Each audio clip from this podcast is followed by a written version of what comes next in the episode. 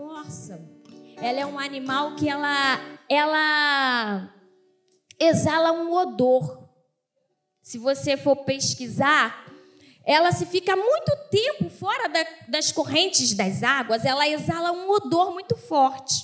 E ela, além dela exalar esse odor, a corça é um animal muito frágil e sensível, muito frágil. E o salmista ele fala que como suspira a corça pelas correntes de águas. Por quê? Ela se ela se entremete no meio das árvores, ela até consegue se camuflar um pouco por conta dos galhos, ela consegue ficar camuflada. Porém, ali há muitos os predadores dela. Então ali ela não consegue auxílio e socorro, porque ela é uma se torna uma presa fácil. E esse odor ela exala, quanto mais ela tem medo, mais ela exala esse odor. E eu não sei se vocês já viram, mas o, o meu filho e meu esposo gostam muito desses é, Animal Planet. Vocês já observam, se vocês forem ver, a corça ela, ela faz assim, ó, porque ela tem o olfato apurado. E ela consegue sentir o cheiro das águas. Não, não diz que, na palavra, outra palavra diz que é o cheiro das águas brotará. Mas a água tem cheiro? A água não tem cheiro.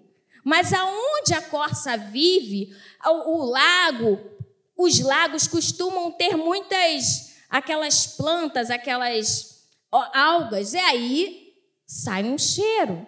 Por que eu estou falando isso? O cristão, comparado com a corça, quando nós temos medo, nós exalamos algo que o nosso inimigo, que é o nosso predador, ele acende a seta. E aí que ele nos persegue mais. Quando nós estamos com medo, quando nós estamos inseguros.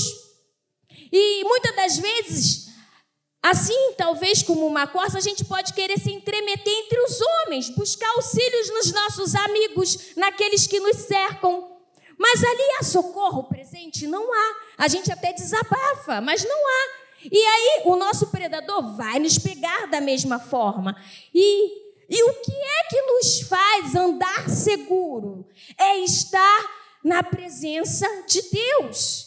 E quando eu vejo aqui o salmista falar, alguns vão dizer que o salmista aqui, ele se encontrava, alguns estudiosos vão dizer que ele se encontrava em depressão muito triste.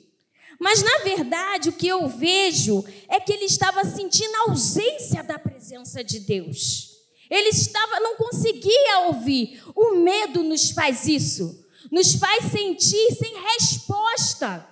Mas como que eu vou conseguir a resposta? Primeiro eu preciso tirar esse odor de mim, essa coisa que me afasta de eu ouvir a voz do meu Deus, do meu Senhor, do meu auxílio. E aí eu preciso suspirar. E como que é o suspirar? Sabe como eu vejo ela? Ela suspira e ela levanta. É quando eu olho para o, elevo os meus olhos para os montes, da onde me vem o socorro. O meu socorro vem do Senhor que fez os céus e a terra. E quando eu consigo começar a clamar ao meu Deus, a clamar ao meu Deus, e aí eu vou buscar Ele aonde? Na palavra. E na palavra você mergulha. Aí é como em Ezequiel 47 que eu já estou ali fraquinha, com medo, insegura, inconstante. Eu estou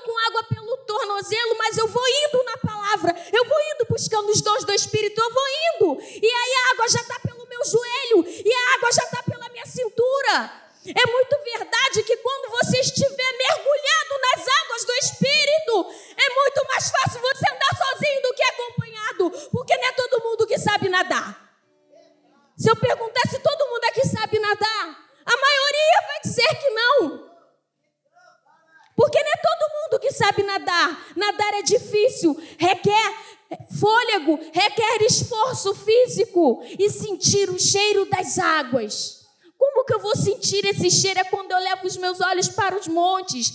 Porque a corça, quando ela está com medo, ela começa a levantar seu narizinho para saber de onde que está a água, aonde que tem água, para eu correr para a água. E ela consegue mergulhar, os predadores dela ficam de fora. Quando você está na presença de Deus, o inimigo não te toca. Ele te aflige, mas ele não te toca. Porque o Senhor não deu esse poder a ele. Ele vai até onde o nosso Deus permite. Não saia da presença do Deus que te ama, que te chamou. Não olhe para a esquerda, não olhe para a direita. E aí ele diz assim, ó: como corrente das águas, assim por ti, ó Deus, suspira a minha alma, a minha alma tem sede do Deus vivo. Quando irei e me verei perante a face de Deus? Ele fala isso com medo. Aí ele no 3 vai dizer: As minhas lágrimas têm sido o meu alimento dia e noite, enquanto me dizem continuamente: Onde está o teu Deus? Irmãos, olhe para as águas. O inimigo, ele é o nosso acusador. Ele vai dizer continuamente: Onde está teu Deus? Aonde está teu Deus? E a corça, quando ela entra, ela fica só com a cabecinha de fora assim, ó, só olhando. Quando nós estamos mergulhados na presença do nosso Senhor, nós conseguimos entender que Ele tem o domínio e o controle de tudo. E é Ele quem nos governa. E eu preciso buscar mais.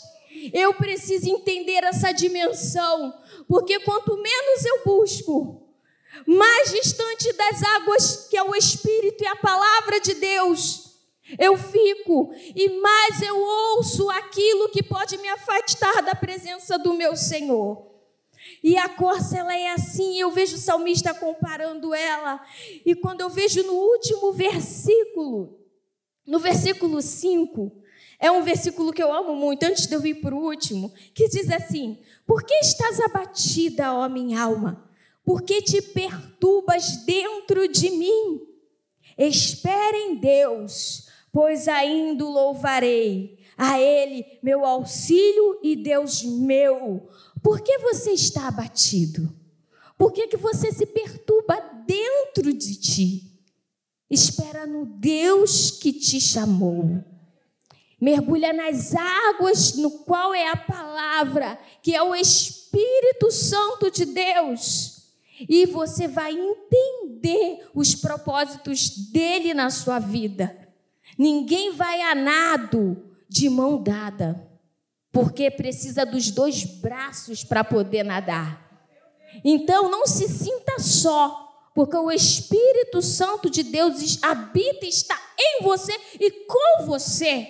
Mas para poder mergulhar, como Ezequiel 47 fala, e dali eu já fui a nado, e na profundidade das coisas de Deus, é você e o Senhor. É você e o teu Deus, e são experiências únicas. Mas tenhamos a certeza que o Espírito Santo de Deus, ele está conosco, Ele habita em nós e que nós venhamos a buscar isso. O servo do Senhor, para permanecer nessa graça, ele deve buscar sempre a presença do Espírito Santo.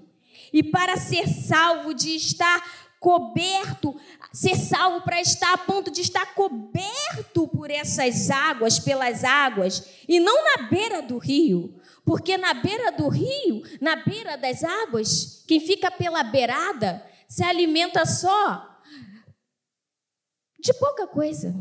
Vai lá, bebe um pouquinho da água da beira e pronto. Mas o Senhor não quer a gente na beira. O Senhor quer, nos quer mergulhados. Ele nos quer na profundidade. E quem fica na beira não alcança a totalidade.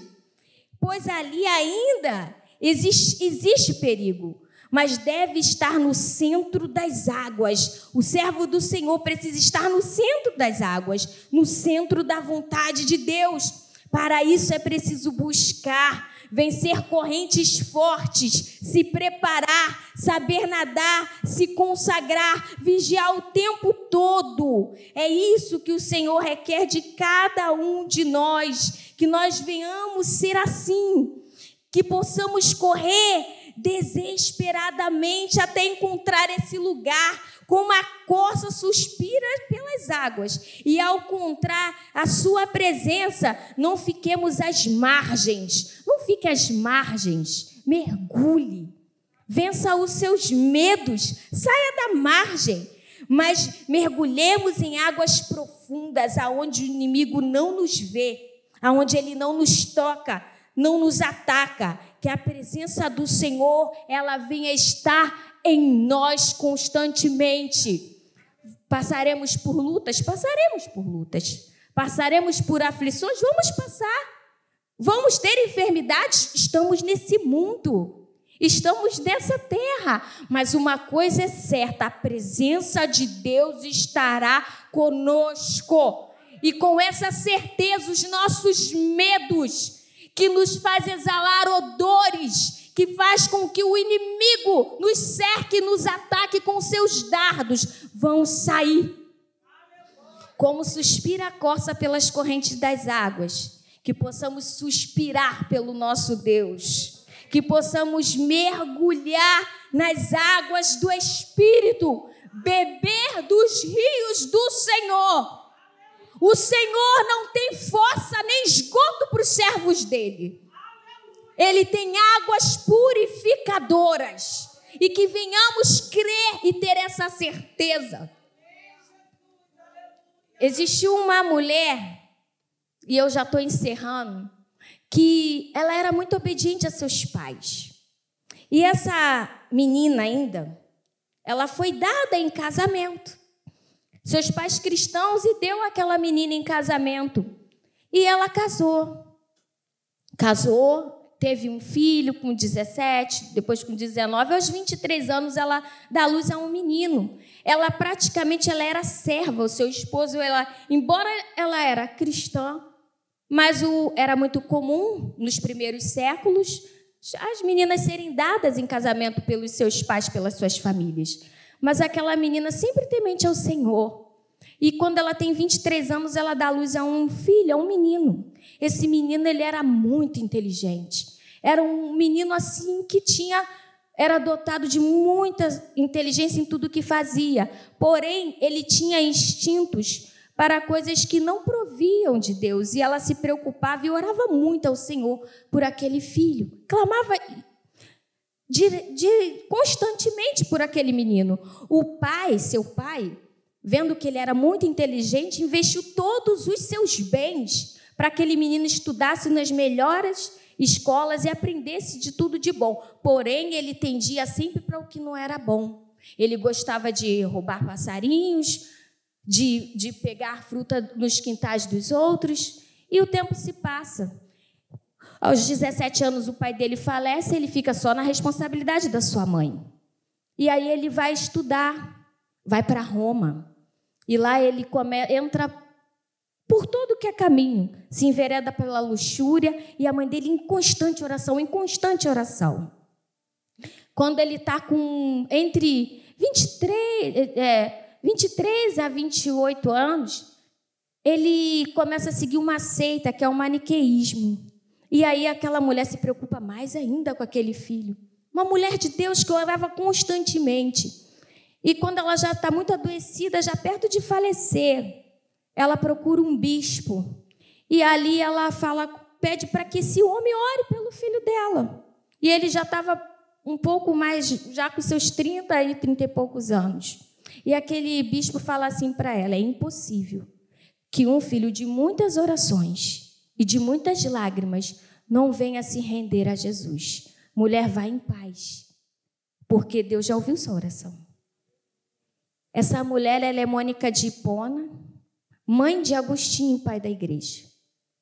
Agostinho se converte. Agostinho escreve muitas coisas e é reconhecida até hoje porque ele teve uma mãe que orou e não desistiu dele em momento nenhum. Mônica dorme no Senhor quando seu filho se converte verdadeiramente. Não desista de orar, irmãos. Se você pesquisar, você vai ver e você vai ler sobre essa mulher. Ela viveu nos anos 331 até 370 por ali. Mas Agostinho foi, alcançou o que alcançou, porque sua mãe orou constantemente constantemente. Mônica não desistiu. Não desista. Não desist... vamos desistir. Se você tem algo, creia incessantemente Que nós, assim como aquela mulher recebeu aquela palavra, que saiamos daqui hoje em paz, porque o Senhor ouviu nossa oração. Que o Senhor nos abençoe nessa manhã, em nome de Jesus.